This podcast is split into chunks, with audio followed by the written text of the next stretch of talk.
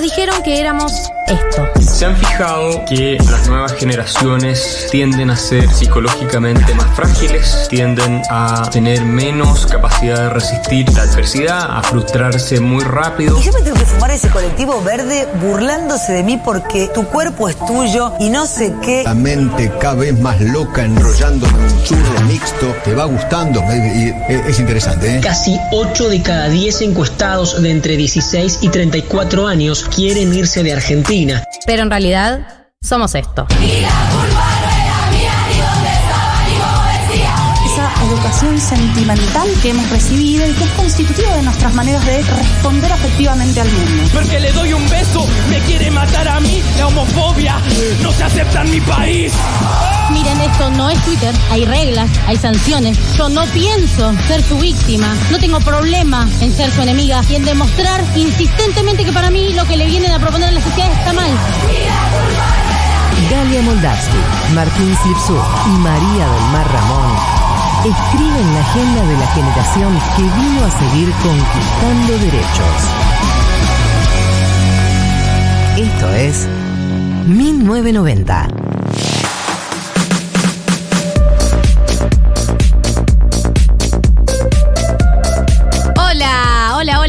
Hola, a todos, hola a todas, hola a los oyentes, las oyentas, les oyentes de 1990 que estamos arrancando el programa del día de la fecha, el primer programa del día de la fecha, porque potencialmente puede ser uno de dos este programa.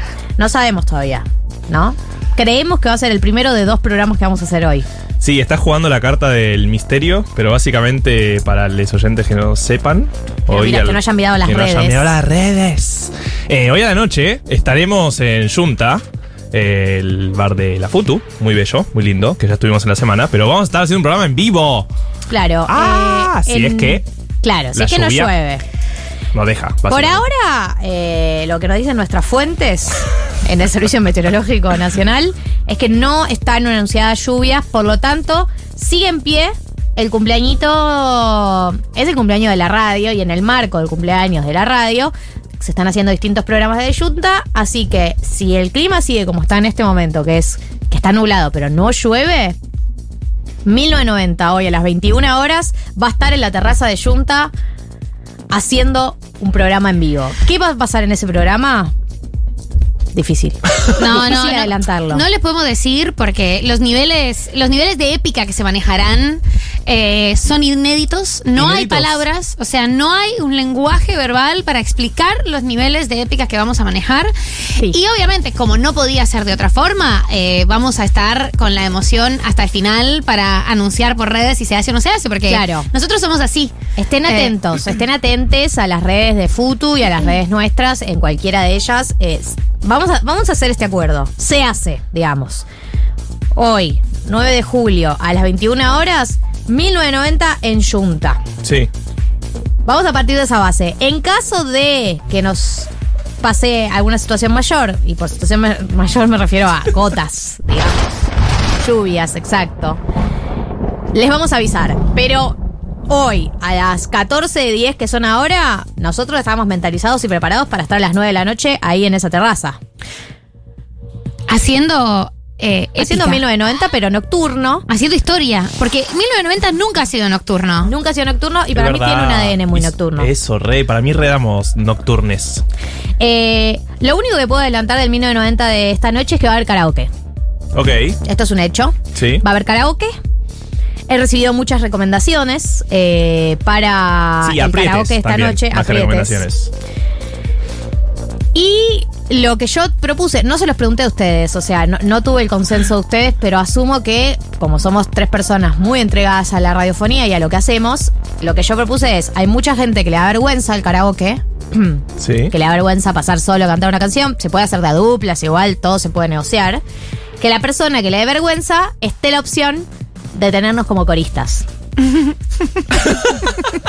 Sí, obvio. Muy bien. Me encanta. No, ¿Es no. en serio? O sea, Obvio. me gusta, me gusta que O sea- no lo hayas consensuado, me gusta que no lo hayas preguntado. eh, Es parte del contrato que firmaron cuando Sí. decidieron Claro, trabajar claro. el 1990. Se ve Entregamos nuestra alma. Eh, entregamos nuestra alma, tenía esta cláusula, pero por supuesto, nos encanta. Si ya perdimos toda la vergüenza de cantar en este programa, Eh, estamos en la botonera, en nuestras peores versiones de voz.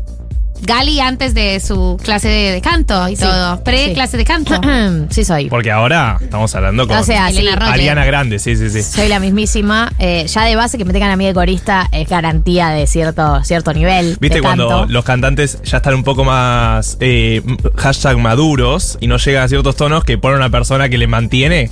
No sabía que hacían eso los cantantes. Claro, güey, fíjate, no quiero dar nombres Todos los para. coristas, fíjate todos los todos los. los tres coristas atrás. Claro, básicamente, que le mantienen un poco el tonito porque Ah, no llegan. mirá, no Eh, esa vas a ser vos hoy. Vas a estar ahí. Vos mantenés, Solucionando vos mantenés. problemas. Bueno, vamos a estar ahí para darles apoyo moral, apoyo psicológico y apoyo Espiritual. espiritual en caso de que les dé vergüenza eh, pasar a cantar solos, pasar a cantar solas y en caso de que no quieran, igual vamos a hacer un programa eh, pensado para interactuar con oyentes, para conocerlos, para conocerlas eh, y para estar cerquita en persona. Todo esto hoy a las 21 horas en Junta, que es el bar de Futu. No sé si fueron, no sé si saben dónde es, pero si no, les notifico que en el barrio de Almagro, en la calle Lavalle 3487, casi esquina Billinghurst. Y hay cositas para tomar, hay Cositas para para comer. comer, hay un poco de todo. Y vamos a estar nosotros, que vamos a ser la gran atracción Y sí, de la noche. como mínimo. Con los compañeros de Cosa Ñoña, por supuesto que van a estar a las 20 horas, así que pueden hacer doblete. No hablamos tema look. Nos Yo vamos ya, a mandé, maquillar. yo ya mandé a hacerme un traje con tito de frac. matices. Con tito de matices, lloro. Lloro. Eh, Yo, eh, maquillarnos, nos maquillaremos. Nos maquillaremos, yo creo que, que rompo cocuero hoy. Ecocuero. Se, se- se rompe se cocuero. ese cocuero, porque Sí, los oyentes sí, de sí. Futurock se pueden enojar muchísimo si no aclaras que es ecocuero. Por supuesto, por supuesto. Eh, bueno, y los esperamos ahí. Me gustaría que las personas que planean ir, que con alguna ya he hablado, se manifiesten en el 11 40 66 000. Eso por un win. Allá. Otro win. Allá. Ha vuelto. Diego Vallejos. Allá. ¿Lo conocen? ¿Le suena a algún lado? Sí, los cono- lo conocen mucho más que a nosotros, hay que decirlo. Como que nosotros Claro. somos recontra visitantes. ¿Les- venir ¿Les él. suena? Tiene Bueno. que venir a decir 1990, ¿le suena? Claro, exacto. Eh, la novedad es que eh, ustedes, los que escucharon el sábado pasado, yo no estuve, pero sé que María y Martín lo han comunicado muy bien. Nuestro operador histórico, David, no sé qué pasó, por algún motivo se cansó. Rarísimo, Sí, rarísimo que alguien sábados. se canse de trabajar los Sí. sábados, que alguien se canse de vernos, se ha retirado. Eh, decidió, Retirado. o sea, no del oficio, Ah, ok. de 1990. Veo que lo. Decidió dej- dejar de operar este programa. Sí. Todos angustia y dolor, la verdad, nos dolió mucho, pero hay que seguir adelante. Y la verdad es que nos tocó nada más y nada menos que un emblema de Futurock, ¿no? Un emblema Nos de la tocó- Tiene un busto ya en esta radio esta persona. Eh, tiene un busto, tiene un tender. Tiene un tender donde está su ropa. eh, Esto es real. Esto es real, esto es real porque eh, sospechamos que Diego Vallejos vive acá. O sea, si Mati Rosu nació en Futurock, eh, Diego Vallejos vive acá.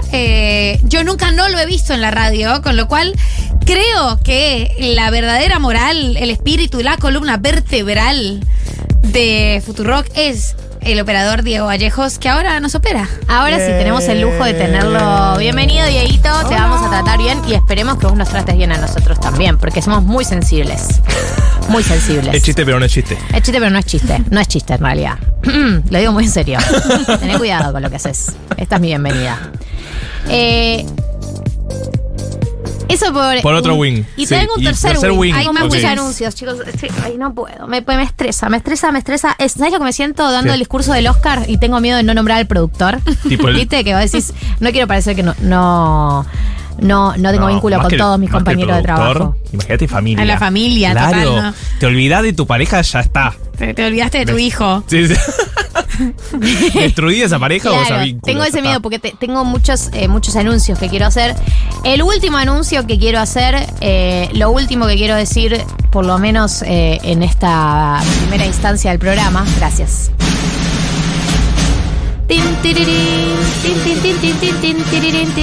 Ay. Ella cantante. Sábado que viene. Chu, chu, chu, chu. 16 de julio. Sábado que viene. 16 de julio. Cumpleañito de 1990. Gente. Bueno. Estamos de cumpleaños en cumpleaños. No, ¿Qué es esto? Es increíble. es Eh, increíble. hay mucho cumpleaños en sangre en este momento en esta radio.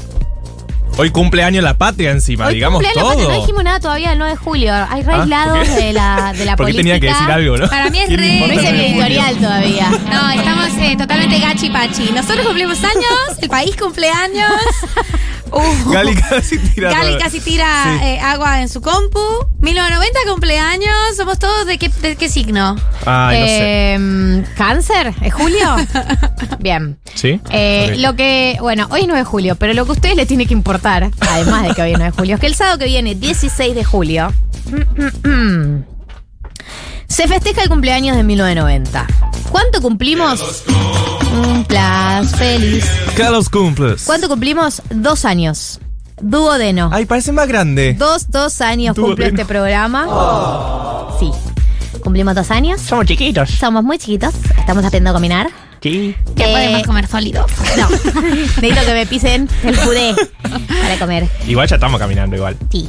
Eh, ¿Ya estamos caminando los dos? Sí. No tengo sobrinos, no sé. No sé de niñez. Creo que al, al uno. No me queda claro. Yo hasta los seis más o menos es todo lo mismo. es todo un Sí. congloma- O sea, desde el año hasta los seis, como esa franja, no sé, gatea, ¿no? Mm, mm, no sé. Sí, ya hablas, no sé.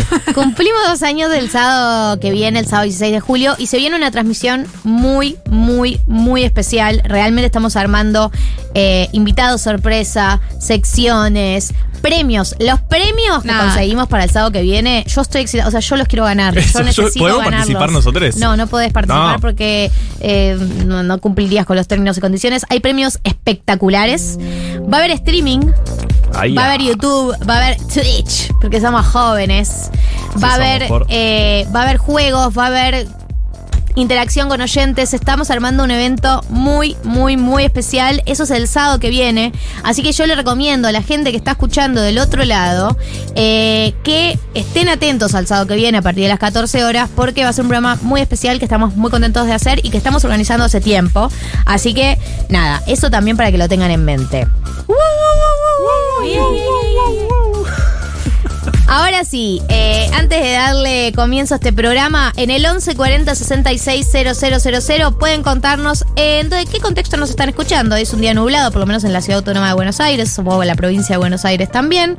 Eh, y nos gustaría saber en qué contexto nos están escuchando, qué están haciendo, están limpiando, están ordenando, están cocinando, no están haciendo nada, están comiendo, están acariciando un gato, un perro, están con la familia, salieron al mundo exterior a pesar de las nubes. La semana pasada nos enteramos que hay mucha gente que escucha 1990 pintando. Eso sucede. Pintando y tenemos muchas personas que hacen cerámica. Bueno, el, Marta nivel de ceramistas, eh, sí, Artistas, como por- los dos. Artistas totalmente. Eh, les ceramistas a quienes acompañamos desde 1990 es espectacular. Thank you. Me encantaría saber si hay alguno haciendo cerámica en este momento, alguno, alguna, algune. Pueden contarnos entonces en el 11 40 66 000 en qué contexto nos están escuchando. Y la segunda pregunta, que es si hay algún oyente nuevo, alguna oyenta nueva. Por ahora se viene cumpliendo todos los fines de semana. Cada fin de semana que hago esta pregunta aparece alguien diciendo yo soy nuevo, yo soy nueva, lo, eh, lo cual comprueba que somos un imperio en expansión. Eh, algo que ya veníamos sintiendo Sí. y que Julio se confirma. César. Julio César a los 14 años somos. El mismo lo que- El mismísimo. El ¿Eh? Ya dices, decís Julio César y en mi mente sale Moria Kazan. Estoy totalmente cooptada por este país. O Que sea, encima está en un nivel de fotos, ¡ay, Dios! de vacaciones ¡Qué y fotos que es tremendo, Moria. Sí, sí, sí. Con Una el fiesta. pato. La verdad, qué pareja. Sí, increíble. Goals. Sí. Esa- esas son las verdaderas goals. Totalmente goals. Real. Ahora sí, espero sus mensajes, esperamos sus mensajes. eh, y si les parece, escuchamos St. Vincent, eh, la versión Sad But True de la Metallica Blacklist. 1990. Pop, pop, pop. Pop con marco teórico.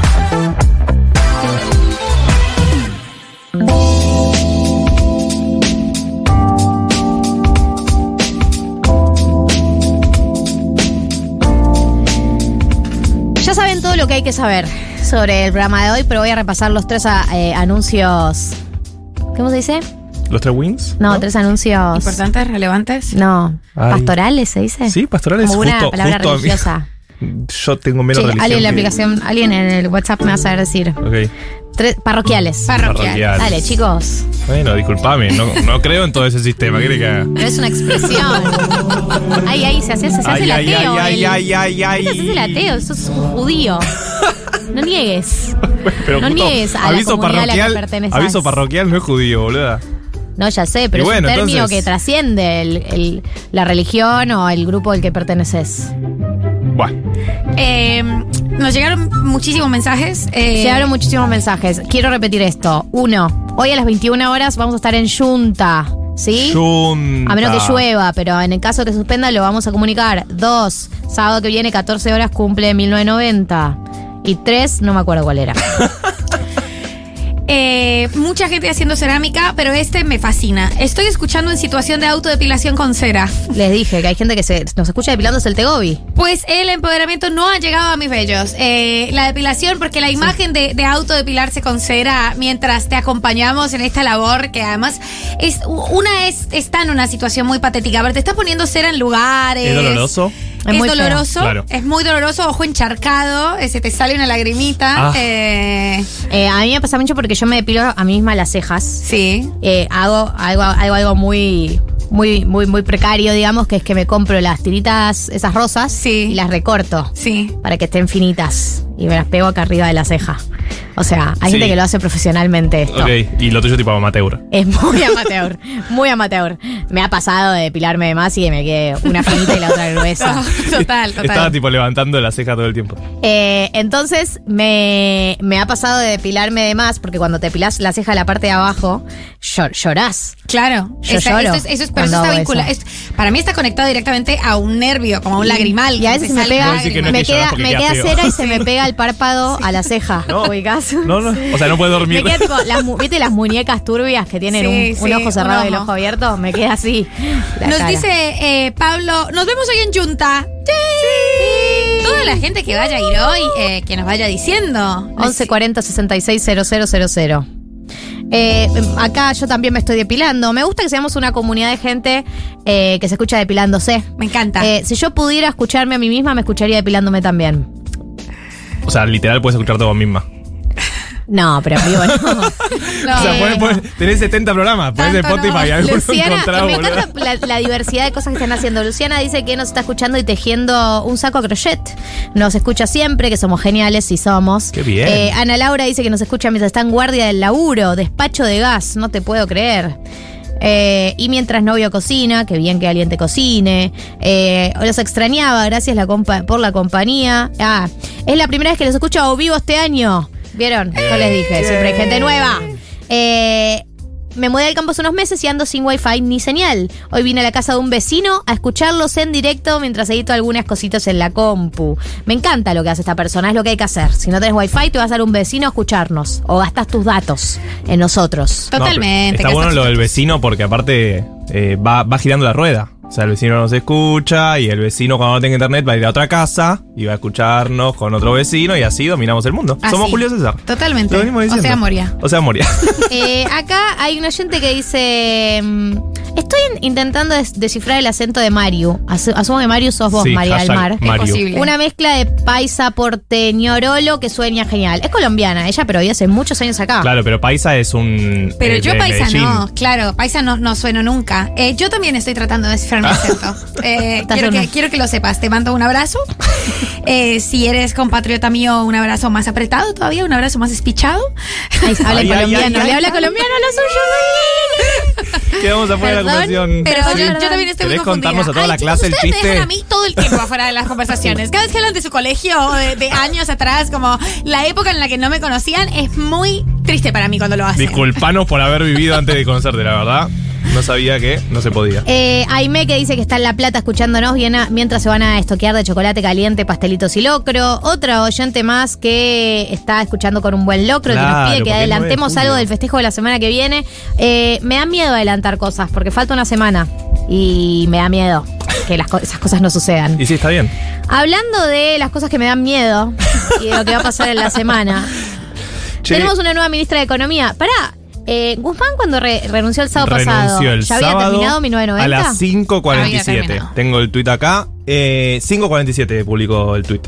Desde entonces han pasado, han pasado 100 años. 100 años, dos discursos de Cristina, uno de Máximo, uno de Alberto. Hoy habla Alberto. Eh, Sí, Alberto, hablando. Una cantidad de rumores infernal. Una eh, cantidad no, de no. nombres que giraron. No, y cantidad de rumores de renuncias. R- Los rumores de What? renuncia, eh, ¿Por el nivel tanto, no? de, de confusión que se manejó esta semana fue muy intenso.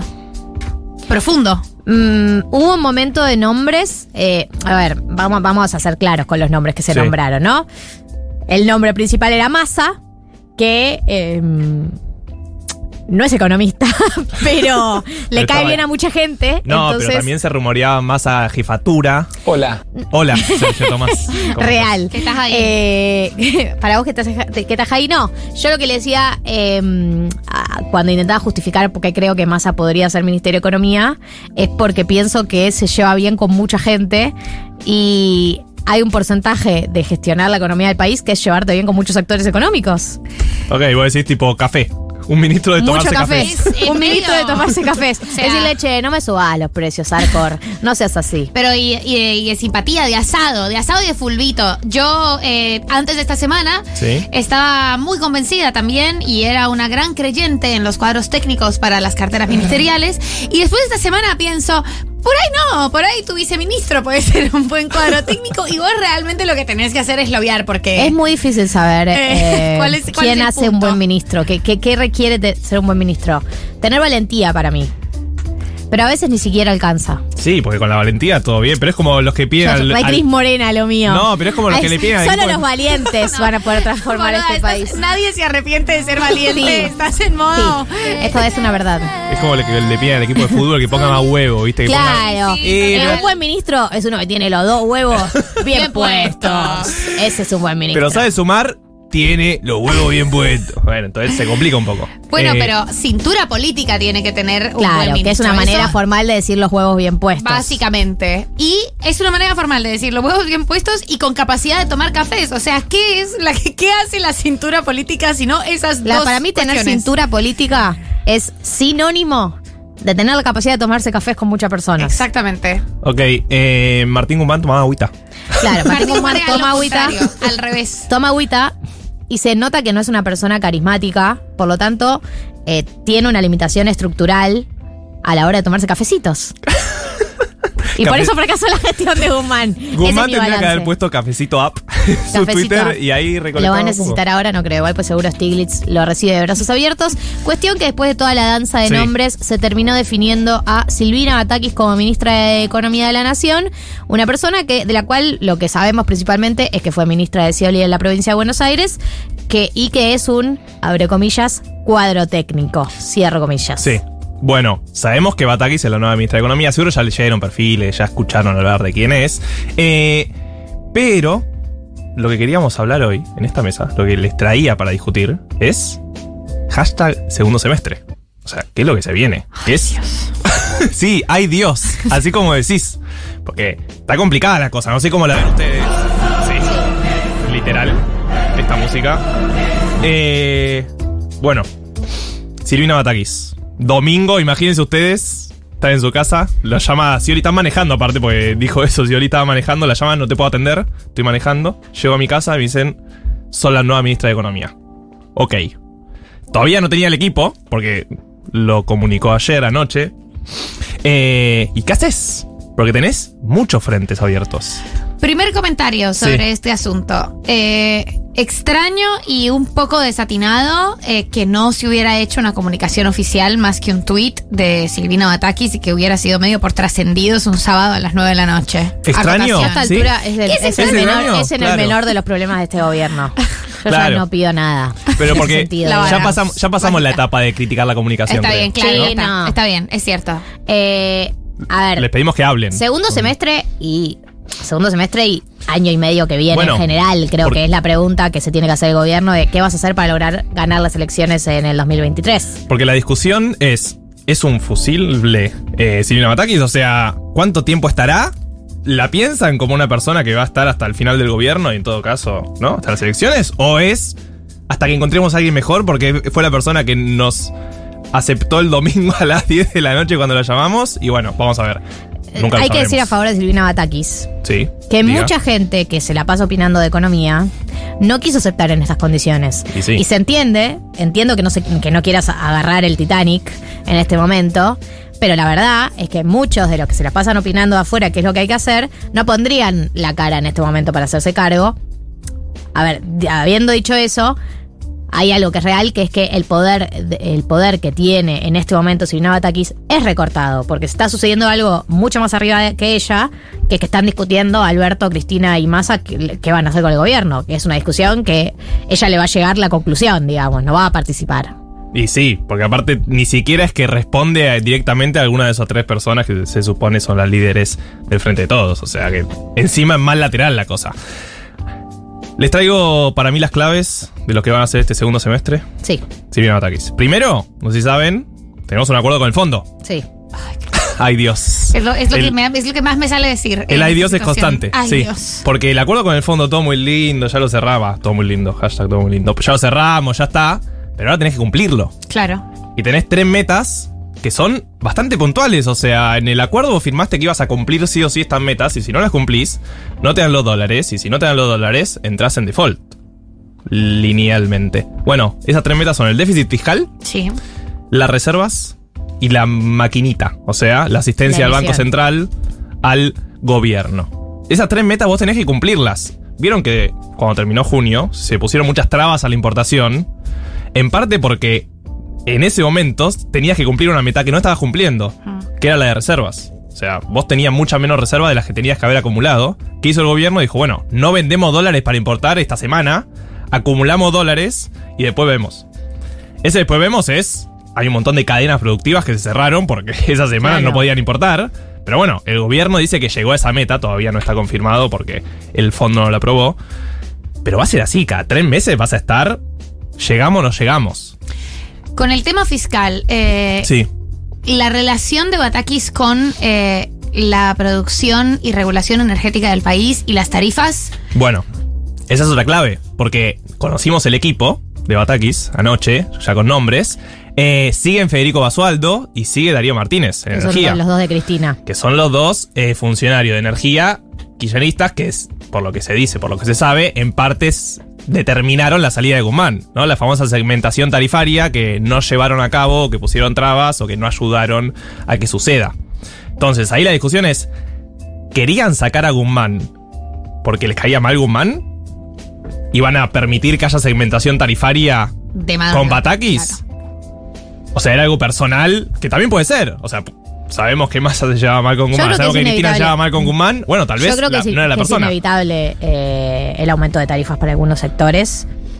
Porque es una cuenta pendiente que tiene el kirchnerismo previo incluso a este gobierno, digamos, en la actualización de tarifas. Sí, cuando se hablaba del tercer kirchnerismo, o sea, citando un poco a Matías, Matías Culfas, que tampoco es muy amigo de- del kirchnerismo, pero cuando se hablaba de ese tercer kirchnerismo y el último gobierno de Cristina, que fue también un poco a los tumbos, siempre la crítica fue, mm, deberíamos haber solucionado el tema energético antes, y ahí se le apuntaba a Julio Devido, que por era el supuesto, ministro de Obras por Públicas. supuesto. Entonces yo pienso que eso es una percepción pe- personal.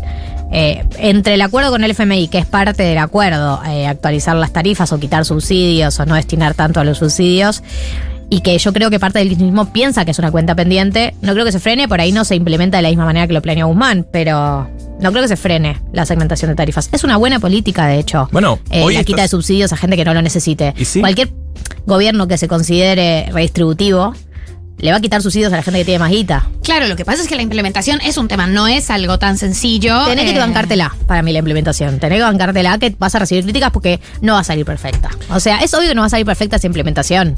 Y que va a haber gente que le vas a quitar el subsidio y que lo va a necesitar y te van a caer una serie de, de denuncias y viceversa. Va Sí, a pasar. Y que, y que peor es el momento en el que estás. No, por supuesto, pero, O sea, pero peor que esto no. la pregunta de Marto eh, me parece interesante en cuanto a que, además, según los- las crónicas, un poco la gota que rebalsó eh, la copa en el vínculo Guzmán-Alberto fue no aceptar eh, o el, el- un, un ida y vuelta medio inconcluso con respecto a lo del cuadro tarifario. O sea, ya Sí. estaba listo y no se lo. no- no- Sí, nadie decía también se, nada. se la hacían imposible a Guzmán. Ya ni sé si era por la tarifa. Para mí Bueno, se la hacían eso, imposible en la- general. La Por eso discusión ahora con Matakis es, ¿era algo personal con Guzmán? Claro. ¿O ¿Y no? era de persona o no? Bueno, eso lo vamos a ver en estas semanas.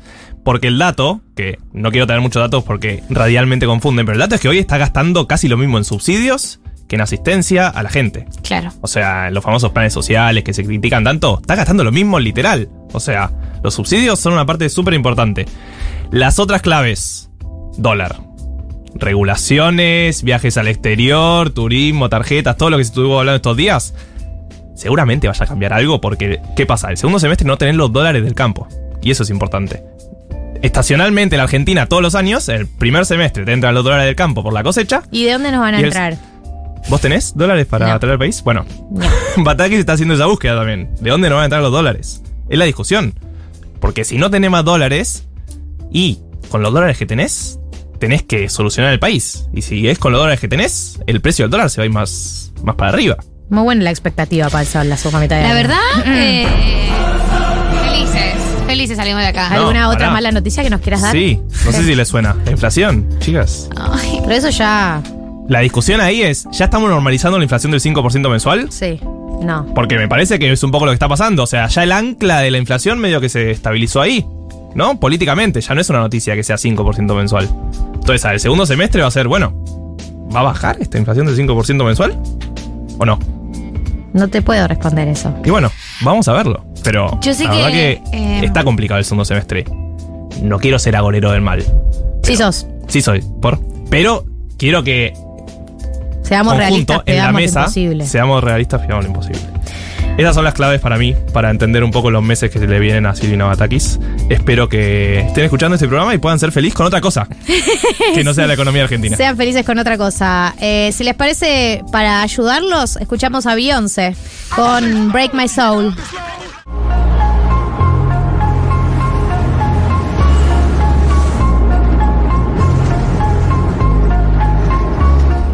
Yo no te escribo, tú no me escribes. Si tú quieres te busco, ya sé dónde tú vives. Quizá hoy. Hizo algo muy malo Madani, que es que todos cantemos como él con toda la boca cerrada, todo muy oh, creyendo que podemos. Y no podemos, quedamos horribles.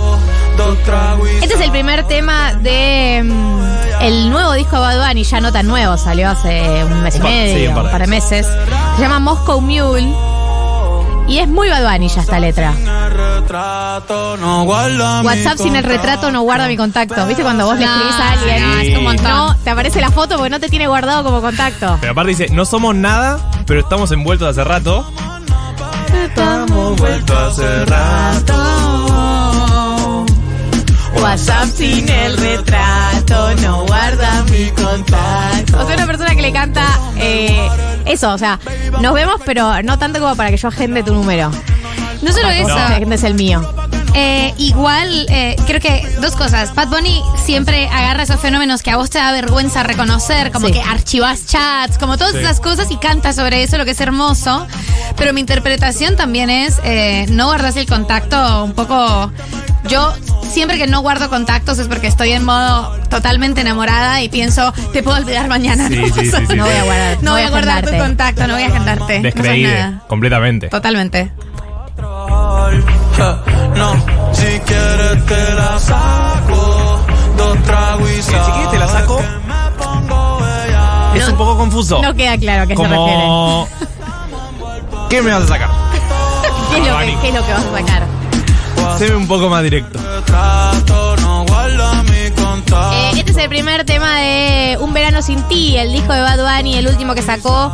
Vamos a analizarlo, algunos de estos temas, no todos. Ustedes pueden mandar audios cantando, ya saben que esa, esa beta está abierta siempre. Eh, Fue un educación sentimental solicitado este. Yo estoy escuchando este disco desde que salió. No te digo todos los días de mi vida, pero, pegan el casi. palo. Mami, qué rica te desnuda. Quizás no sentiste lo que yo sentí, pero aún te debo una noche en la suite para darte tabla. Dale, mami. darte tabla. habla. Una No la ven a Gali, pero está ruborizada. No te. Tú eres una diablona, mami, no te haga. Te lo responde él. Yo soy una diablona y quiero que Bad Bunny me dé tabla. Darte tabla. Vas Bunny dándote tabla. No, no. No, no, no, no. Qué hombre. Vamos a ir al siguiente Eh, para mí el mejor tema de todo el disco. Yeah, yeah, yeah, yeah. Porque además es con Chencho Corleone. ¿Y este, ¿Y este principio? ¿Vamos a ver? En la guagua se queda el olor de tu perfume. En el auto. La guagua. No es el auto, es la cama. O sea, ¿Es el auto? supongo que es la cama. eh, debe ser una palabra, una palabra de, de Puerto Es Rico. muy gracioso que diga guagua. Guagua. Es un poco infantil, es un poco No, infantil. es una guagua, es un vehículo automóvil con destino fijo y capacidad para gran número de pasajeros. Acabo de ¿Ves? buscar la Cada uno definición. re- entiende Yo lo sabía que que la quiere. guagua era eso. Cada uno tiene lo que quiere, está bien. En la guagua queda el No, pero, pero tiene una definición, no es metafórico. Vea lo rica que tú estás, que tú estás. Eh, Chencho Corleone, cantante de Plan B. Sí. Ustedes le pueden reconocer la voz. Ese agudo. Pero por ti me quito.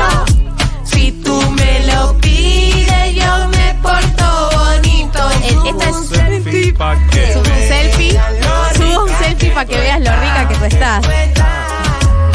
Las otras tienen que apretar. En la Hay algo ahí. En la calle ando suelto, pero por ti me quito. Ahora te dejo, Martón. No, por favor. Esta, un poco la tesis de la canción es eh, me gusta ser cualquiera, pero si me pedís me calmo cuando salga.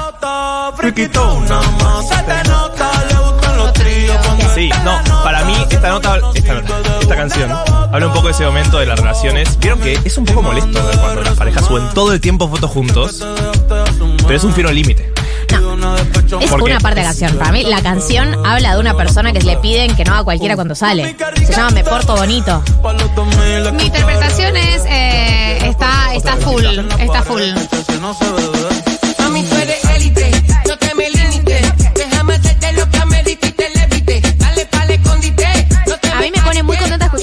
Cantante de Plan B, porque Plan B es una de mis bandas de reggaetón preferidas. dame contenido. Esta parte, ¡ay, espectacular! Bienvenidas. Amo esta canción. No tengo tiempo para decir todo lo que quiero decir. Mami sube algo, dame, contenido. Ah, arte. arte, sí, sí, poesía.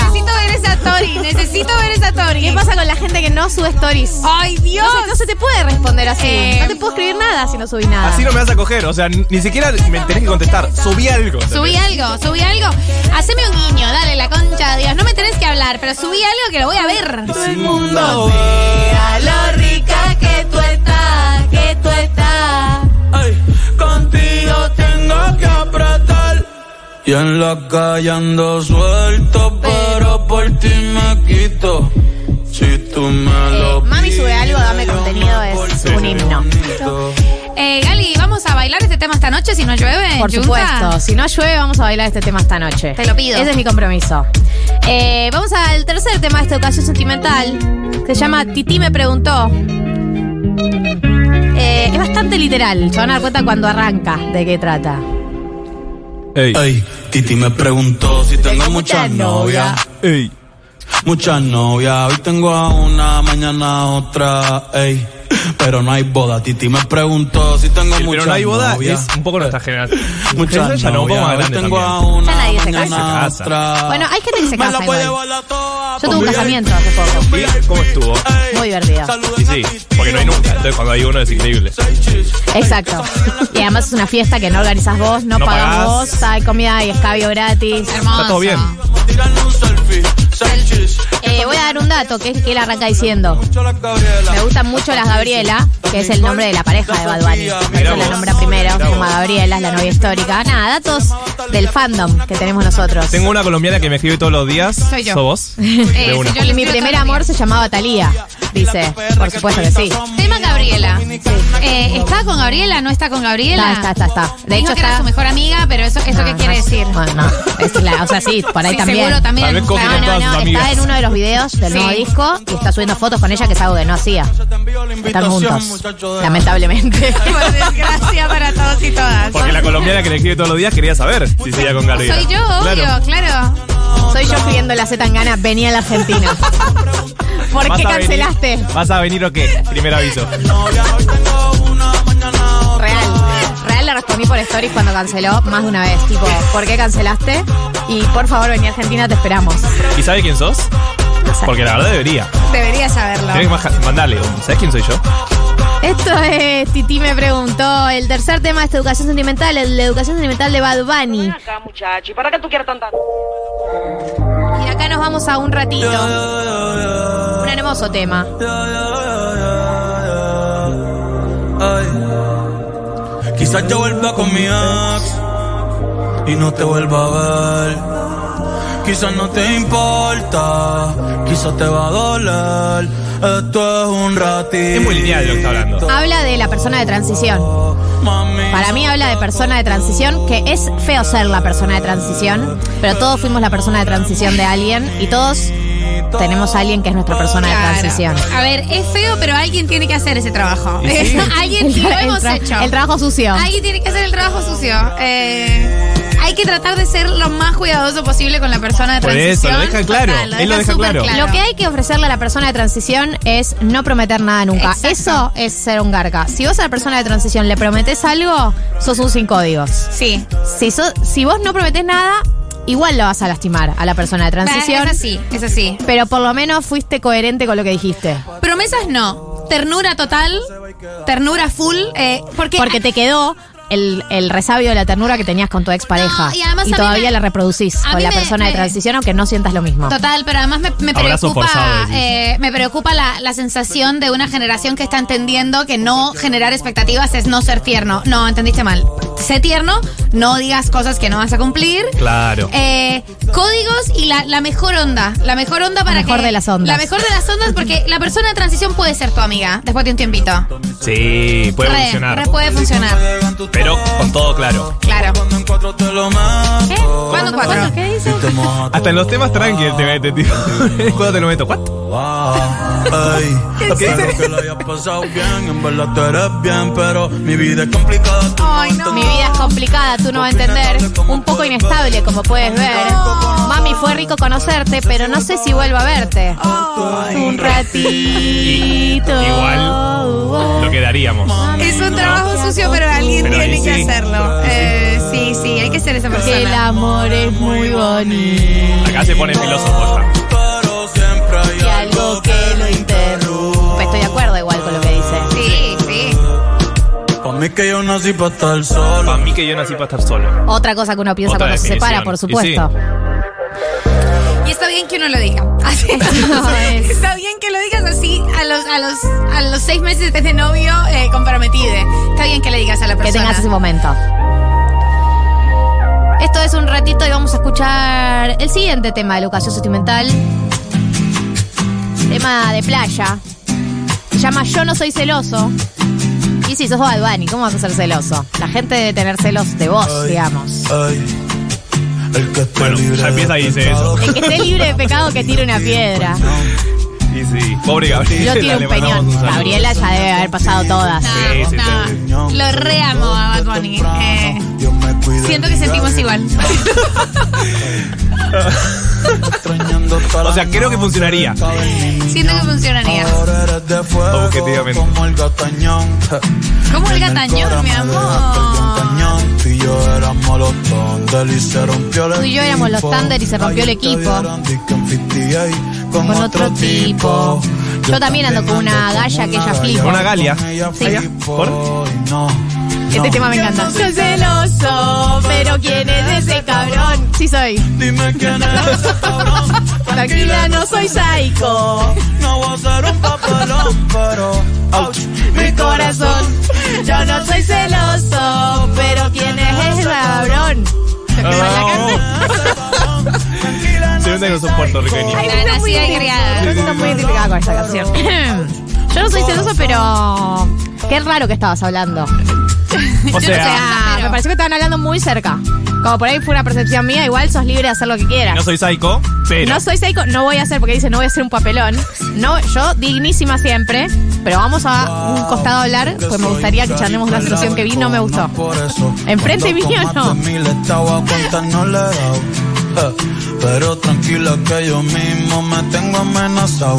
Yo sé lo que tenía, lo que no sabía es que se sentía Esta canción me parece escrita muy de un lado de Bad Bunny. O sea, yo me tengo amenazado. Imagínate lo que es ser, ser Bad Bunny en una relación real. No, que no puedes tener una relación monogámica con debe Bad Bunny, no imposible. existe ese No, escenario. eh, pero además eso, me gusta mucho el tema que empieza reconociendo, está bien que ser celoso es difícil porque, o sea, de- desde el principio te digo eh, que yo también tengo, me mandaba muchas cagadas, pero igual esto me da un poco de celos. Eh, me, me gusta, me gusta ese acto de Porque es, constricción. porque es humano. Es humano. Recién dijo, te quiero pa' mí nomás, y eso es egoísmo. Me pongo celoso sin razón, y eso es machismo. El primer aliado. Sí, sí, sí, en realidad es total. A él se lo permitimos. Yo no soy celoso, pero ¿quién es ese cabrón? Dime quién es ese cabrón. Tranquila, no soy psycho. No voy a ser un papelón, pero. Bien, vamos al siguiente tema de esta educación sentimental. Melodía con la Dios, calle. son todos muy buenos temas. Tony Dice. La corriente. Baby, dame la señal. Si me sigues mirando así, te voy a besar, te voy a besar. Si es contigo no lo tengo que pensar. No, no. Porque tú no eres como otra,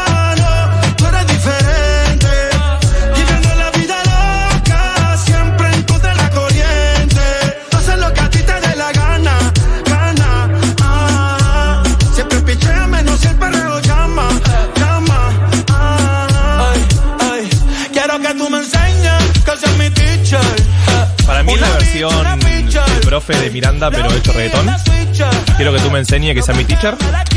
Y además tiene la parte de tú no eres como las otras. Sí, que eso también es muy reggaetonero. es total. No, no solo reggaetonero, sino relación profesor-alumna, pero sabes qué, pero sabes, como si te dicen tú no eres, tú eres distinta a las otras.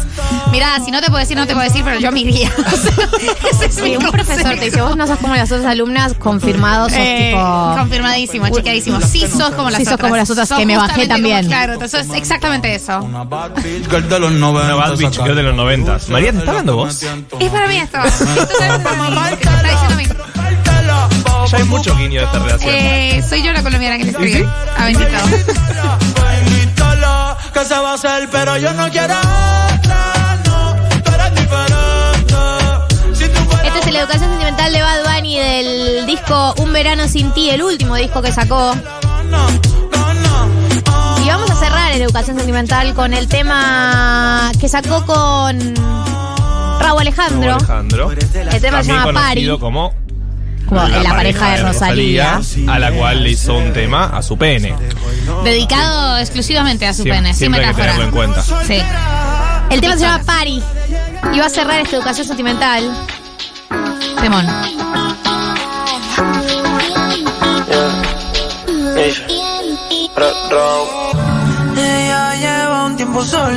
Si les parece, lo dejamos todo. Quédense, no se vayan, porque tenemos la columna de Mati que va a hablar de cine y mundial. Tenemos una historia muy increíble que trajo María del Mar sobre los hipopótamos en Colombia. Esto es real. Espectacular. Un relato sin precedentes. Y muchas cosas más. Y esta noche, si no llueve, bailamos esto también. Esta noche, si no llueve, bailamos esto. Entre otras cosas, quédense. Hasta las 4 de la tarde estamos acá.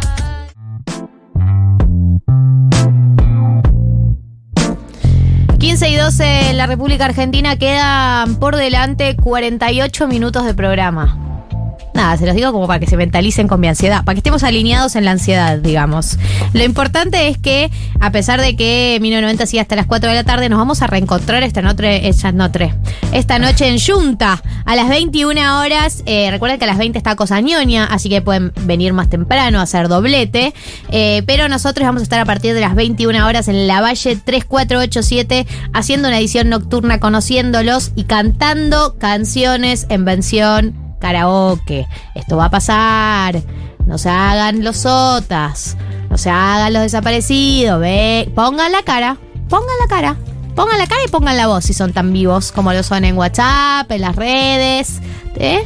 Pongan la cara y canten en el karaoke en Junta. Acá no solo te invitamos, sino que te picanteamos para que Exacto. Te picanteamos. Exacto. Si no venís, sos un tibio y un cagón. Oh, ¿Y si es una amenaza? Esto es lo que yo tengo para ¿Por decirle. como quieras. ¿Por qué viniste a Junta hoy? Galia me obligó. Galia me amenazó al aire. O sea, soy eh, Babi Checopara y la otra vez que la pasó a amenazar a la reta. No sé si Sí, escucharon ese audio que es espectacular. con la pauta, No porque ¿o no? las amenazas estén bien, sino porque la impunidad con la que lo amenaza al aire. Bueno, 1140 66 000 para contarnos en qué contexto nos están escuchando, cómo nos están escuchando, qué están haciendo mientras nos escuchan. Vamos a leer sus mensajes en un ratito. Y también me gustaría que eh, en el 1140 66 000 eh, se comunican quienes van a venir hoy a Junta, así les respondo y les digo, bien, bien que venís, es un planazo. Che, quiero aclarar que está haciendo una temperatura muy digna, ¿sí? Así que esa excusa no la pueden poner. Si se llega a suspender, los vamos a notificar. Ahora sí, no sé si estamos, si no estamos, si es momento, no es momento, yo me la juego. Jugátela, jugátela. Eh, en anunciar que Ahí, Argentina, por. está con nosotros. Ay, me encanta, se dieron cuenta. Está con nosotros Matías Fain. Matías Fain. Nuestro Matías columnista de cine, el curso de cine de los sábados de 1990. Ya está acá en el estudio y yo no sé de qué vamos a hablar hoy, pero me interesa muchísimo. Bien, perfecto, gracias por eso. No, que no sepas de qué vamos a hablar y que te interese. Eh, yo quería traer hoy, porque eh, vamos a, acá hablamos de cine en general. Sí. Eh, pero no sé si ustedes lo pensaron, yo no puedo dejar de pensarlo, que si este es un año mundialista. Y Lo es. si- Es lo único lo que pienso. Es lo- es literalmente. Nadie Exactamente. puede quedarnos afuera de la Libertadores. Los dos. ¡Yay! Sí, Nice. claro, es un momento de, Ahora de- es full mundial ya. de derrota futbolística esta semana para hinchas de Boca y River. Eh, veremos mañana para los de Racing, pero eh, si no fuese Qatar, Allá, allá, eh, mañana sería, por ejemplo, la final del Mundial. No Claro, te la puedo creer. Digamos. Nos eh, robaron seis meses y nadie te lo dice. Exactamente. eh, Es verdad. Y entonces, como es un mes típicamente mundialista, no sé, se está cumpliendo eh, ocho años, creo que soy de Sí. eh, la semi Argentina-Holanda, por ejemplo. ¿Se cumplieron esta semana? hoy, claro. ¿Hoy? Hoy. Ocho años de Argentina-Holanda. ¿Cómo pasa el ¿Qué tiempo? estaban eh? haciendo ese día? ¿Tenemos el audio? Yo salí a la calle nivel. Yo necesito. Yo salí a la calle nivel nene eh, con el gorro de Argentina pintada en la cara con mis amigos. Era tipo, Sí, what sí. the fuck, vamos a jugar a una final del mundo. Fanatismo What the absoluto. fuck, what the Yo fuck, fui a what lo the del fuck. disco también. ¿eh? Eh, ¿Qué momento? Yo ahí va la fila Rodríguez, vamos Argentina. Es el cuarto penal para la Argentina. Rodríguez, Rodríguez. Toca. El arquero la toca y no la saca. Nunca nos pasa eso. Nunca en la vida te pasa que el arquero la toca y no la saca. Y todos corriendo. Escucha, Sí, la visualiza toma, la, imagen de Messi corriendo. Llorando. Como, No, pará, pará, pará, estoy muy como Phoebe en esa. En ese video corre como Phoebe. Argentina Llorando. O sea, se larga a sé llorar en ese instante. no sé ni Un año de esto. No Sí. lo puedo ¿Cómo un año? Ocho. Ocho años. Un año de esto, increíble. ¿Qué pasó, boludo? Cerrá los ojos. El nivel de, de- de pandemia y destiempo. Sí, sí, No, es rarísimo, es rarísimo. Eh, estoy, estoy, estoy muy sensible para esto. Estoy Lo muy dice en sensible serio, para ni siquiera esto. fue como un fallido. No, no, no. Para vos pasó un año.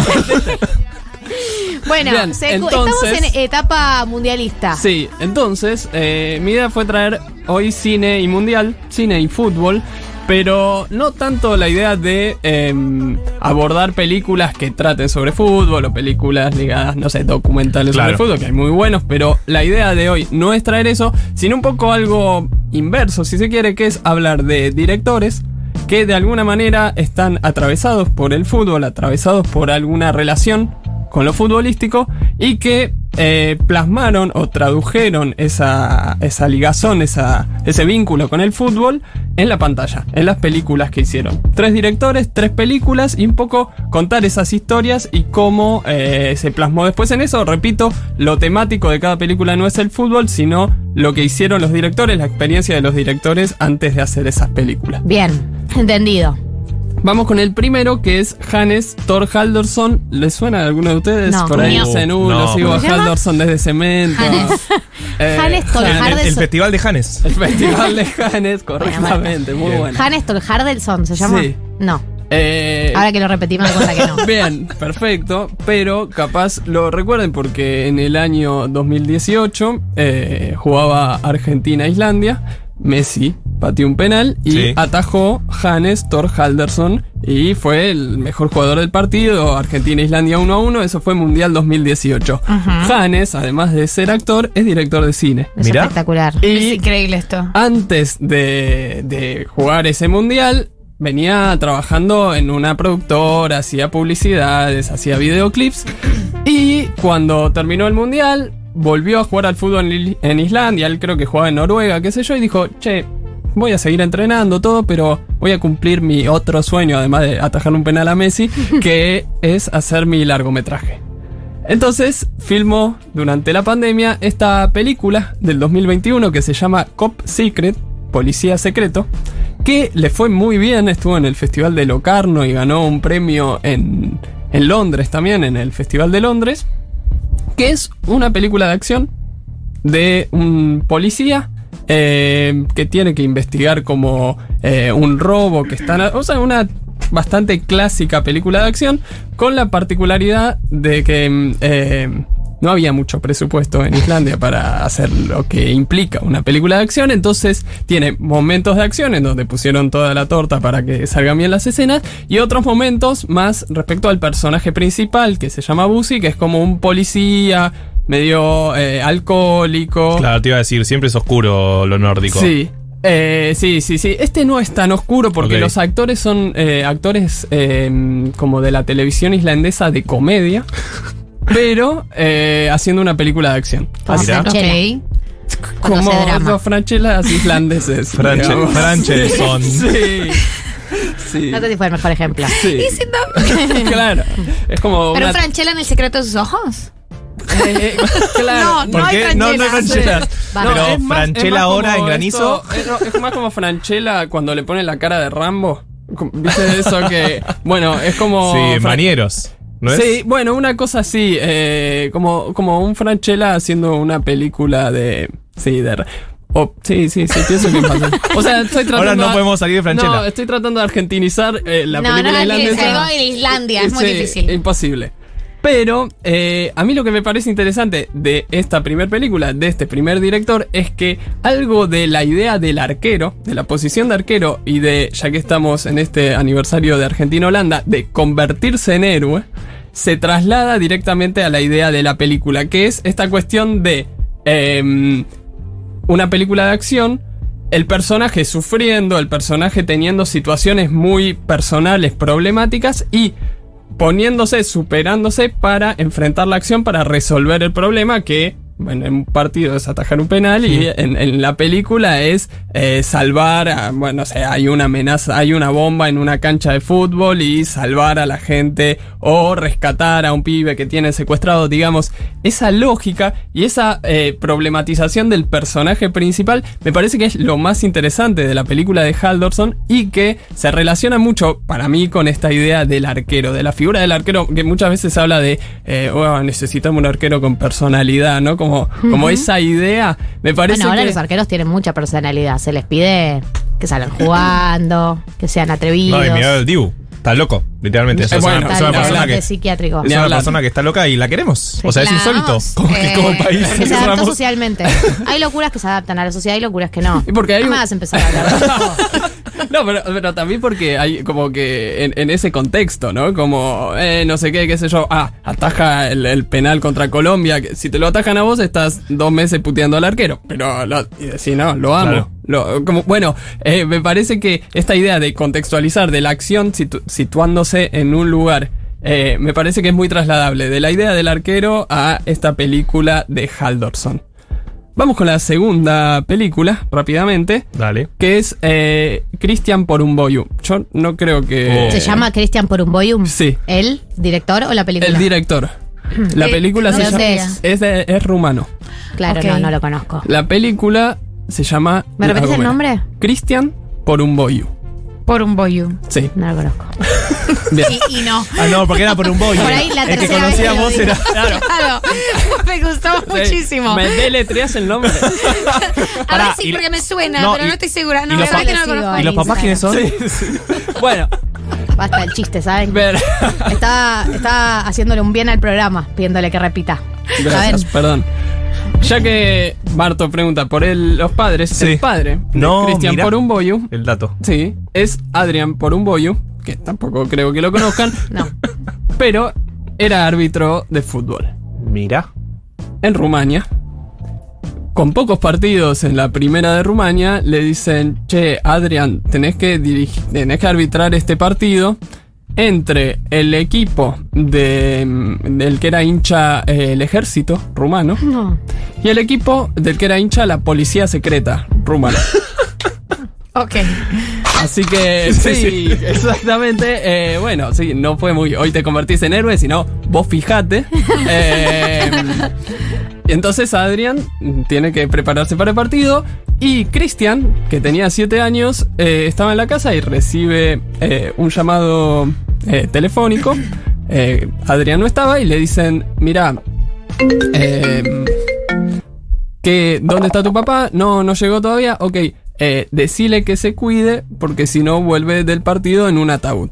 Ah. Corte. ¿No? Lindo mensaje para recibir a los siete Bien, años. sí, bueno. Además, tu papá árbitro, ¿entendés? No es que tenés un papá que está metido en algo extraño. No, no, árbitro. Y además en el partido como, che, suerte hoy, como que le viste. Bueno, no pasó nada, el partido salió 0 a 0. Y sí. Como, como tenía que ser. Como tenía que ser. Eh, por Mirá si vas a cobrar un penal. Sí, Y no, no. tuvo que anular ningún gol, ni, ni ver una mano de Suárez, ni nada. Eh, la cuestión. la cuestión es que mm, eh, muchos años más tarde, eh, Christian hizo una película eh, con, con él. eh, se llama The Second Game. Que, que ¿Con es. con el papá? Con el padre, que son ellos dos mirando ese partido y comentándolo. Excelente. Excelente.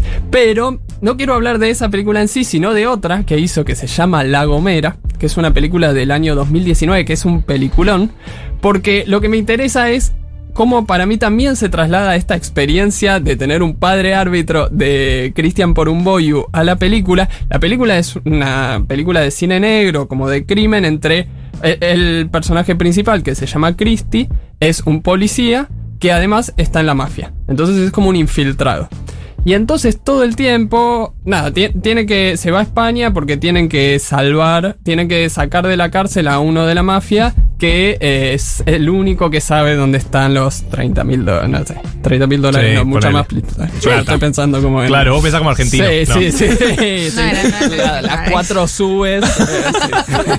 Eh, bueno, sabe dónde está eso. Entonces, eh, se va con la mafia a, a- a investigar y a aprender un nuevo lenguaje para rescatar a este tipo. Pero lo que me interesa es que, tanto en un lugar como en el otro, él va incorporando y va a- a- asimilando el tema de las reglas, que es algo que está súper presente en el cine y en esta película de Por un Boyu, el tema de lo reglado, el tema de cómo respetar las reglas y cómo hacerlas cumplir, que me parece algo también súper interesante de la experiencia de- del árbitro, del padre árbitro, porque es un poco el hombre que tiene que hacer cumplir las reglas en el campo de juego y que al mismo tiempo tiene que cumplir las reglas que le también. imponen por fuera del campo de juego. Totalmente. Entonces, por un Boyu todo el tiempo está plasmando eso en esta película, en La Gomera, en donde el personaje principal es policía, es de la mafia, se va metiendo y va sabiendo cómo manejarse con esas reglas. Tiene que ver eh, con eh, hacerlas cumplir y con también eh, enfrentar ciertos riesgos. O sea, cumplir ciertas reglas es cumplir con algunas cosas y también es romper otras. Entonces, todo el tiempo eso genera tensiones. En la película funciona bárbaro. Es una película buenísima y me parece que con esto eh, se relaciona también con este mundo futbolístico de él. Eh, entonces estamos repasando directores que estuvieron atravesados por el fútbol de alguna manera u otra y se vio plasmado en eh, su cine, en su arte. Exactamente, ya vimos Haldorson, ya vimos por un Boyu y el tercero, quizás le suene un poco más, solo un poco más, es David Trueba. Quizás eh, vieron la... ¡Ah, la entrevista! Pero la, la entrevista es del entrevista. hermano. Eh, Fernando Trueba, Ah, que sí, señor. Sí, es señor. el hermano mayor de ¿De qué David? Trueba, pero en la entrevista... Eh, la entrevista de Fernando Trueba al Pep Guardiola. No sé si es una entrevista, Es pero es como un diálogo. Exacto. Claro, eh, los dos en blanco y negro. Yo lo vi de, de pajera por ver al Pep Guardiola y me pareció pues, interesantísimo. Es buenísima, es Dije, buenísima. Mirá qué bien esto. Creo sí. fue medio que inventaron el concepto ese de juntar dos personas famosas y que hablen y algo interesante va a salir. Exactamente. Total. total. Y bueno, en esa entrevista, cuando entra eh, Guardiola, le comenta a, a le dice, yo eh, esto lo hablé mucho con David y le hace una pregunta respecto al, al cine, porque Guardiola es muy amigo de David Trueba, el hermano de. Fernando, que además es cineasta. Ah, mira. Y cuando Guardiola terminó de mm, eh, el curso de técnico y iba a ar- agarrar el Barcelona B, se vino a la Argentina para eh, juntarse con Bielsa. En un encuentro que se llevó adelante y duró 11 horas.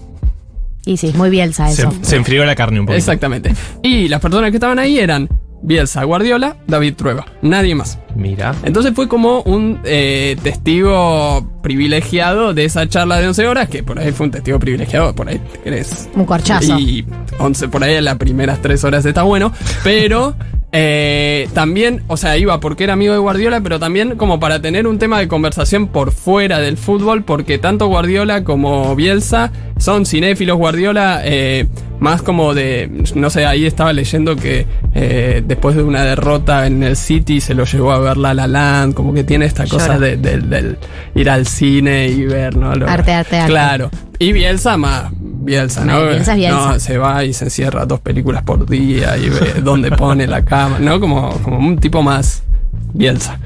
Eh, entonces David Trueba hizo este viaje con Guardiola por ahí.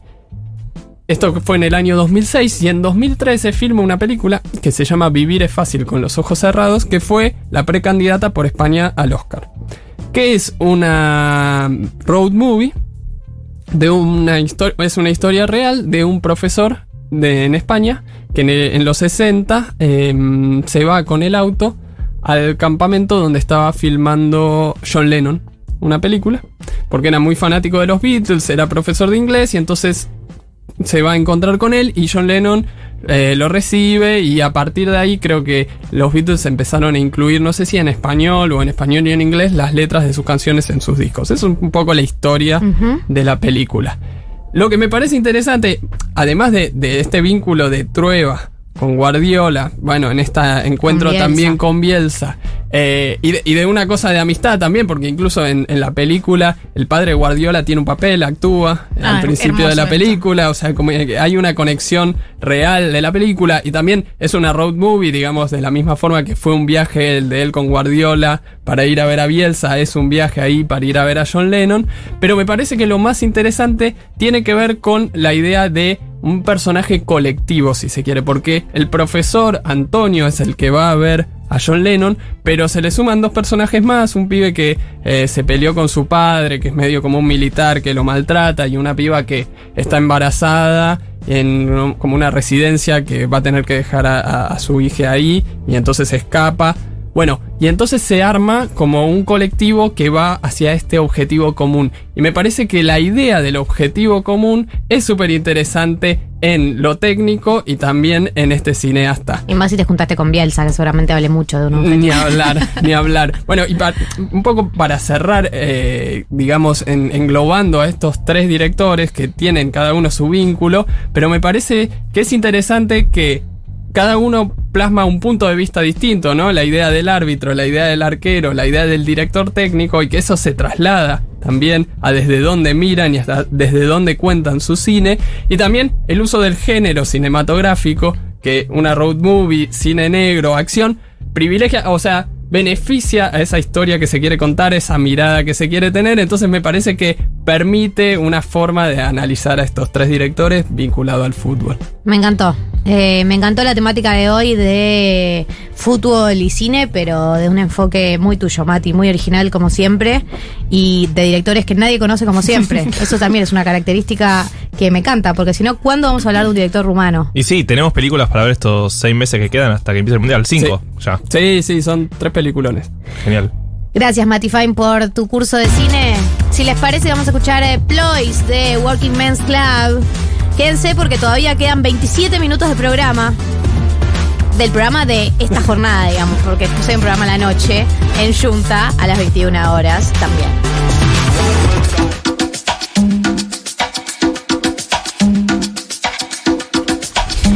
...15 y 38...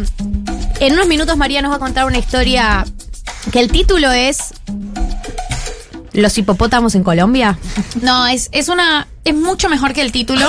Yo quiero que ustedes recuerden, porque yo sé que lo recuerdan, cuando conté la historia del documental ese con el que estuve obsesionada. Porque Sí, mucha de gente me- Rescue. por supuesto, No. de Rescue. Yo lo convertí en algo que intrínseco en mi vida. Totalmente. O sea- Yo ya lo vi como tres veces. Eh, y. eh, Dos veces en un mismo día. Eso sin duda, eh, pero es un tema que me pone. El, el documental me ponía tan manija eh, que sé que lo conté con muchísima emoción. Y vas a contar la historia de los hipopótamos Es también. Con muchísima emoción porque es una gran historia, no tiene ningún sentido, tiene un montón de conflictos y condimentos maravillosos. La llevas a la ficción y la dañas, porque es mejor así como está. O sea, la realidad es insólita, es espectacular. Así que eso en unos minutos. Eh, mientras quería recuperar algunos de los mensajes de los oyentes que quedaron pendientes, la pregunta de todos los sábados es: ¿en qué contexto nos están escuchando? Es imaginarnos, visualizar qué es lo que están haciendo mientras estas hermosas voces entran por sus oídos. Eh, como por ejemplo, acá nos dicen: los estoy yendo a. Los, los escucho yendo a festejar mi cumple con mi familia. Salúdenme, porfi, que los escucho desde el 2020 y los quiero mucho. A Mati también. Mati, saludos para vos. Feliz cumpleaños, feliz cumpleaños. Espero que esta persona que mandó el mensaje hace un rato nos siga escuchando y pueda recibir este saludo de cumpleaños. Y sí, va a ser bien recibido seguramente. Acá Luciana dice, chiques, les escucho cocinando. Me gustaron tanto los buñuelos de yunta que me estoy haciendo unos caseros en casa. Bueno, si quieren comer buñuelos de yunta, ya saben Sí. dónde les pueden comer. En el mismísimo lugar donde están originados, hoy, a partir de las 20, que va a estar Cosa Ñoña, y nosotros que vamos a estar a las 21. También van a. Yo quiero comer bu- buñuelos esta noche, es un poco el objetivo. Hoy en noche de buñuelos. Es un poco por lo que voy. Pili desde La Plata con COVID, dice, por ordenar el placar, sacando planes de la galera, expectante de los consejos económicos después del sacudón del fin de pasado. No sé de qué está hablando. Marto, estaban esperando que vos hagas eh, glosario financiero, Sí, eh, no. versión sacudón. Es como el... Yo un les consejo avisé. es- Todo depositado en Un, un consejo es, eh, bancamos si queremos comprar dólares, ¿no? Bancamos un toque. ¿Cómo? ¿En qué Banco sentido? a ver si baja más. ¿Baja más? ¿Qué? ¿Vos viste que bajó? ¿Vos viste que bajó las últimas semanas? Yo, eh, hoy es 9 de julio, yo cobré, porque obviamente yo cobro más 9 de cerca julio, del 10 sí. que del 1. Eh, me sobraron unos pesos. ¿No me recomendás que compre dólares o sí me recomendás que compre No, dólares? eh, no sé qué recomendarte porque depende para qué lo necesitas, Para ahorro. pero se viene complicado. O sea, está complicado todo. Voy con las otras herramientas que nos contaste. Pueden ir a la playlist. El plazo fijo UVA. Pueden ir a la playlist de Glosario Financiero y escuchar todas las opciones que tengan y analizar pros y contras. Si no, eh, También está muy en, en UNE. Por ejemplo, si querés tener esos pesos y ver si va a bajar el dólar, también es ese costo de estar todo el tiempo fijándote en el dólar blue cuánto está. Viste, como estar sufriendo esas horas. El dólar oficial, igual uno lo- los 200 dólares mensuales, siguen estando al mismo precio. No, o sea, durante el mes va aumentando un poquitito, Pero si hoy paso a paso. compro. ¿Cómo si los compras? Si yo compro el dólar oficial a eh, los 200 que me deja el gobierno, no crecen al ritmo que se está descontrolando todo. No, no, van de a poquito creciendo en el mes. Son micro devaluaciones, digamos. Bien, eh, y si no pueden entrar a invertiplus.com.ar y ahí ver las otras herramientas de inversión que también están dentro de las columnas que hizo Marto, eh, que están todas re- recopiladas, ¿no? En la playlist que hiciste de glosario financiero. Así es. Eh, y que pueden ir repasando. De hecho, llegó un mensaje, Marto, que lo tengo perdido, pero por acá está, eh, que te agradecía por la recomendación del plazo fijo UVA, porque le cuenta que cuenta que le duplicó eh, la ganancia con respecto al plazo fijo tradicional. ¿no? Sí, porque en claro un país con esta inflación, el plazo fijo UVA que se ajusta por inflación, te conviene mucho más, ¿no? Y sí. Ah, Es, es hacer las cuentas. ¿Cuánto, ¿Cuánto te ofrece el plazo fijo convencional? ¿Cuánto está la inflación? Bueno, salí ganando con el plazo fijo. Eh, acá, este, este mensaje es espectacular. Hola 1990, tengo luna en trola y me descargué Tinder. Estoy riéndome mientras les escucho desde Veraza. Y pone el, eh, el perfil de una persona en Tinder que eh, se vende de esta manera. Dice, dale al rojo, soy un quilombo, fan de las mujeres empoderadas. Ah. La puta. Dale al rojo es tipo, no me aceptes. Dale al rojo, soy un quilombo. ¿Qué? O sea, dice, señor? Tenga dignidad. es un poco Muy como feo. de Ba- la canción de Badani que escuchábamos, pero no sos Badani. O sea, no, te- no te solo da si- para decirlo. Solo si sos Bad Bunny lo, lo podés decir. Bad Eh, Bunny puede decir casi cualquier cosa. Y Decir en lo esta que grupa quiera. lo vamos a festejar. Eh, les amo 1990, ojalá no llueva hoy. Los escucho mientras estoy con un TP de la Facu y a la vez chequeando dating apps sin concretar nunca nada como siempre. Ah, me encanta esta, esta, Es lo esta que que se hacemos está muchas poniendo. Ya hay varias. Pero queremos saber quiénes están chequeando dating, dating apps, aplicaciones de, una, de eh, es como un entretenimiento, es como entrar a Netflix a ver el A ver, catálogo. a ver el catálogo. No a ver nada. Yo lo paso bárbaro. Puedo Sí. estar una hora mirando el catálogo. Qué lindo plan. Hermoso. Ver todo plan. lo que tienen, chicos. Eh, ver todo lo que tienen para ofrecer. Si están haciendo eso, si están scrolleando en una aplicación de salir, cuéntenos. ¿Y qué aplicación? eh, ¿Y qué, qué han visto? ¿Cómo está la pesca el día de hoy? Vamos a tratar. ¿Cómo anda la pesca ¿Cómo hoy? anda la pesca hoy? Eh, vamos a tratar de resguardar la identidad de las personas de esas aplicaciones. Es muy importante. Eh, este es un- estos son mensajes privados. No suban las charlas a redes No. sociales. Eso, eso es choto. Eso no está bien. No. Ni los no. perfiles. Y el último mensaje que quiero leer es de una oyenta que cuenta que es su segundo sábado escuchando 1990. Yo les dije que todas las semanas se suma alguien nuevo, pero que eh, la semana pasada eh, no logró comunicarse porque es de los 70 y dice, soy la tecnológica de mi grupo de amigas, pero no di pie con bola para comunicarme. Ya que use la expresión pie con bola, Sí. habla de una etapa, Total. Claro, ¿no? Habla de una claro. generación. Habla de un momento. Pero yo la quiero, le quiero dar la bienvenida porque me encanta recibir oyentes nuevos, oyentas nuevas, oyentis nueves eh, y todo lo que ustedes se comunican con nosotros en el 11 40 66 000. Sí. Eh, voy a dar un consejo que ¿Qué nadie consejo? me pidió. Aquí nos dicen, eh, confirmo scrolleando en OkCupid. Lo único que yo sé sobre las aplicaciones eh, y su relativo éxito eh, es, un, es una modalidad de uso que es esperar a estar ovulando si sos una persona menstruante. esperar a estar ovulando. Era muy específico. Nunca, no pensé que ibas a dar este Sí, consejo, sí, la sí, era muy específico. No, no, no me viste venir. Y ar- arreglar muchas citas para esa semana para tener ganas de charlar, ¿viste? Como a mí me ¿Estás pasa. certificado por alguien este consejo? Por mí. María. Y es suficiente. Arreglar muchas citas, pero citas, Pará. no sé, a tomar café. No estoy hablando de ir y cogerte No, a todas ya esas tenés la personas. cita de No, hoy. Es Ya solo por la tener, cita de hoy claro, noche, la cita de hoy ya está con nosotros. Esta conversación sucedió una persona que tenía una cita para el día de hoy y le sugerimos, vení con tu cita a Junta. Por supuesto. 21 horas. Eh, Planazo. Terminan, no terminan tomándose algo rico, comiendo algo rico y eh, viendo Futurock en vivo. Hermoso. Nos quedan 14 minutos de programa y se viene la historia más apasionante del día, que es la que trajo María del Mar. Pero antes, Ilia Kuriaki Ande Valderramas, o IKB, como le decimos a los amigos. Este tema se llama Guerrilla Sexual.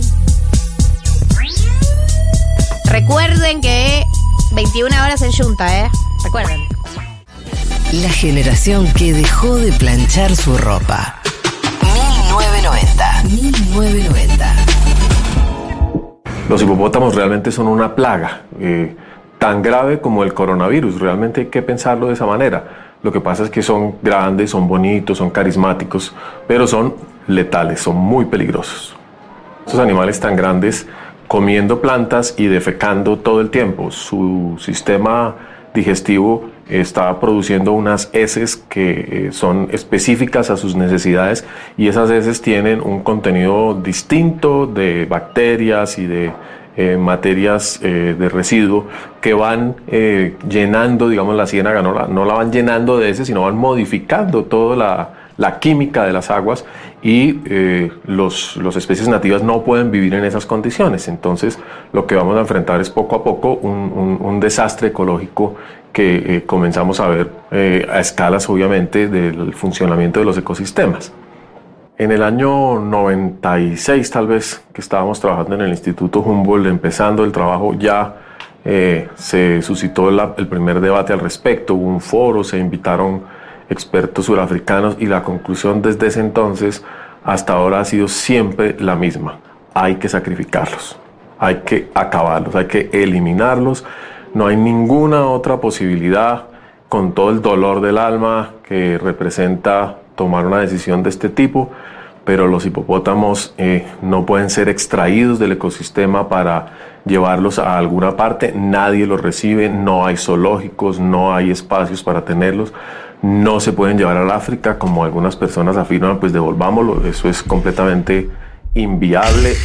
¿Qué es esto que estamos escuchando? Estamos escuchando a Brigitte Baptiste, eh, que es una bióloga muy importante, fue directora del Instituto Humboldt eh, por la defensa del medio ambiente de Colombia, supremamente prestigiosa. Eh, fue directora de la carrera de biología de la Universidad Javeriana de Bogotá. Y estamos escuchando un poco el, el desenlace de algo totalmente atípico, totalmente improbable y totalmente gracioso que sucedió y que tiene consecuencias, como explicó Brigitte, muy catastróficas para el medio ambiente. Y es por qué en Colombia existe la manada de hipopótamos más grande fuera de África del mundo. ¿Qué pasó para que esa Migraran todos a Colombia. no migraron. Eh, la historia es mucho mejor. ¿Qué pasó para que ahora tengamos entre 80 y 120 hipopótamos en, una, en un lugar que no es su, su tierra Su nativa, hábitat. su hábitat natural? Es un desastre. Eh, y es una manada gigante de hipopótamos que causa toda clase de problemas y conflictos. No migraron ahí. Esta historia empieza hace muy poco tiempo, después del año 84. Bueno, para, poco tiempo. Es poco tiempo. Es poco tiempo, vos porque sos un pebete. ¿Quién te pensás Es que la historia empezó tiempo. cuando naciste? Está bien. Eh, yo me imagino que a ustedes les suena el nombre Pablo Escobar. De algún lado, Eh, ¿no? Sí. Pablo Escobar les debe sonar. Bueno, Pablo Escobar, 80s, Colombia, Pablo Escobar en Mm, un ídolo, un total. ídolo de Netflix. Eh, claro, Netflix, eh, Pablo Escobar, archimegamillonario, compra una finca, un, terri- un terreno muy grande en Colombia que se llama la Hacienda Nápoles. Mm. Obviamente, con El toda, Diegote. toda esa guita, eh, me imagino que quienes vieron la serie o la novela, qué sé yo, ahí sale la Hacienda Nápoles un montón. eh, y con toda esa guita, toda esa guita del narcotráfico, no tiene que, nada que hacer con esa plata y entonces empieza a traer animales salvajes, especies que no había en Colombia. Lleva, construye un zoológico, hace, eh, lleva unas jirafas, unos hipopótamos, un león, otra serie de especies y demás. Pero Pablo Escobar deja de ir a su finca en el 91 porque lo empiezan a perseguir, se tiene que esconder. Pasaron cosas. Pasaron cosas, pero digamos que ahí seguía mandando guita, como alguien se seguía haciendo cargo de la hacienda Nápoles. Pero después lo asesinan en el 93. Y eso queda en una nebulosa rarísima. Ya no tiene a quién pagarle para que vayan a hacerse cargo del zoológico que hay de animales salvajes. Lloro. El Estado va a expropiar. Esto empieza 1993. O sea, es, este, esto es un problema de 1990. Eh, llega el Estado, expropia la Hacienda Nápoles, ve que hay toda esta cantidad de animales. Primero habían dejado de entrar durante todos esos años porque había un león suelto. Nadie quiere entrar. Lógico, Eh, igual. lógico, pero era solo un león. Y entonces. Solo un león, anda vos, clase. Claro, no, no, no, pará. Exagerados. O sea, eh, muy exagerados y dejándose llevar por el miedo del león, dicen, no, el problema es el león. Como una vez está en control la situación del león, empiezan a mover todos esos animales a zoológicos. Y en ese momento dicen, ven a dos hipopótamos y dicen, no, boludo, ¿cómo hacemos con esos hipopótamos? Yo me estoy imaginando el diálogo. El Sí, diálogo sí, sí. debió Claro, parecerse no fue a esto. literalmente así, no es un Dixit, digamos. No es un Dixit. ¿Por qué? Porque lo que sucede es, había dos hipopótamos, un macho y una hembra. En ese momento solo dos. Estaban en el río, en, la, una, en un riecito que pasaba por ahí, un brazo del río Magdalena, que es el río más importante de Colombia, que atraviesa literalmente el país.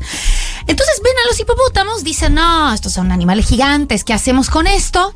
Déjalos que se mueren se van y dejan a los hipopótamos ahí, solos, pensando que los hipopótamos van a morir. Año 94. La Pero los hipopótamos no mueren. Spoiler Claro, alert. la confianza Spoiler. en que se resuelva el problema. es que se resuelva el La problema. madre naturaleza Claro. se va a La encargar madre de naturaleza esto. lo va a saber resolver. Los hipopótamos no solo no mueren, sino que como no tienen depredador, esos dos hipopótamos que estaban medio recién llegados a Colombia, ponerle que tenían cuatro años Ah, ahí. con, con la gorra y la carrión. Claro, que la gorra y el carrión no tienen depredador, no hay leones, no hay cocodrilos en el río Magdalena, empiezan a coger como locos Claro, los estaban- hipopótamos. Estaba ¿Qué tipo medio, Claro. medio cuarentena, tipo, ¿qué vamos a hacer? cuarentena, no hay nada que hacer, nadie los controla, hay un tema judicial con la hacienda Nápoles, entonces esa tierra no se vende, tampoco pasa nada, y los hipopótamos empiezan a coger y se empiezan a reproducir. Dios. Y se empiezan a reproducir y se empiezan a reproducir a gran velocidad. Y además, como estaban en un bracito del río Magdalena, que de vuelta atraviesa todo el país, pues empiezan a salir a pueblos. o sea, los hipopótamos. Claro, esto ya Es como, conocemos. es como los carpinchos que aparecen en Nordelta. Claro, eh, Claro, pero los capítulos de su hábitat, esto ni siquiera. esto no es el hábitat. Pero claro, los chabones dicen, para, está buenísimo esto. Nadie nos quiere cazar, es rica esta agua, como no pasa absolutamente nada acá. Empiezan a ir a distintos poblados, se empieza a volver un problema y en el 2009 hay un plan ambiental. En ese momento había más o menos, o sea, debía haber seis hipopótamos. O sea, todavía un problema muy controlable. Y entonces, como escuchamos, eh, el, el consejo de todos los ambientalistas es a los hipopótamos hay que matarlos. Matan a uno de los hipopótamos, el hipopótamo Pepe. Hay una protesta. Quiero decirles, en ese año también había falsos positivos. No se protestaba en el país. Pero por el hipopótamo Pepe, el país se paralizó. Yo me acuerdo de la protesta que hubo por, el, por la muerte del hipopótamo Pepe, porque uno de los militares que mató al puto hipopótamo se sacó una foto. Entonces.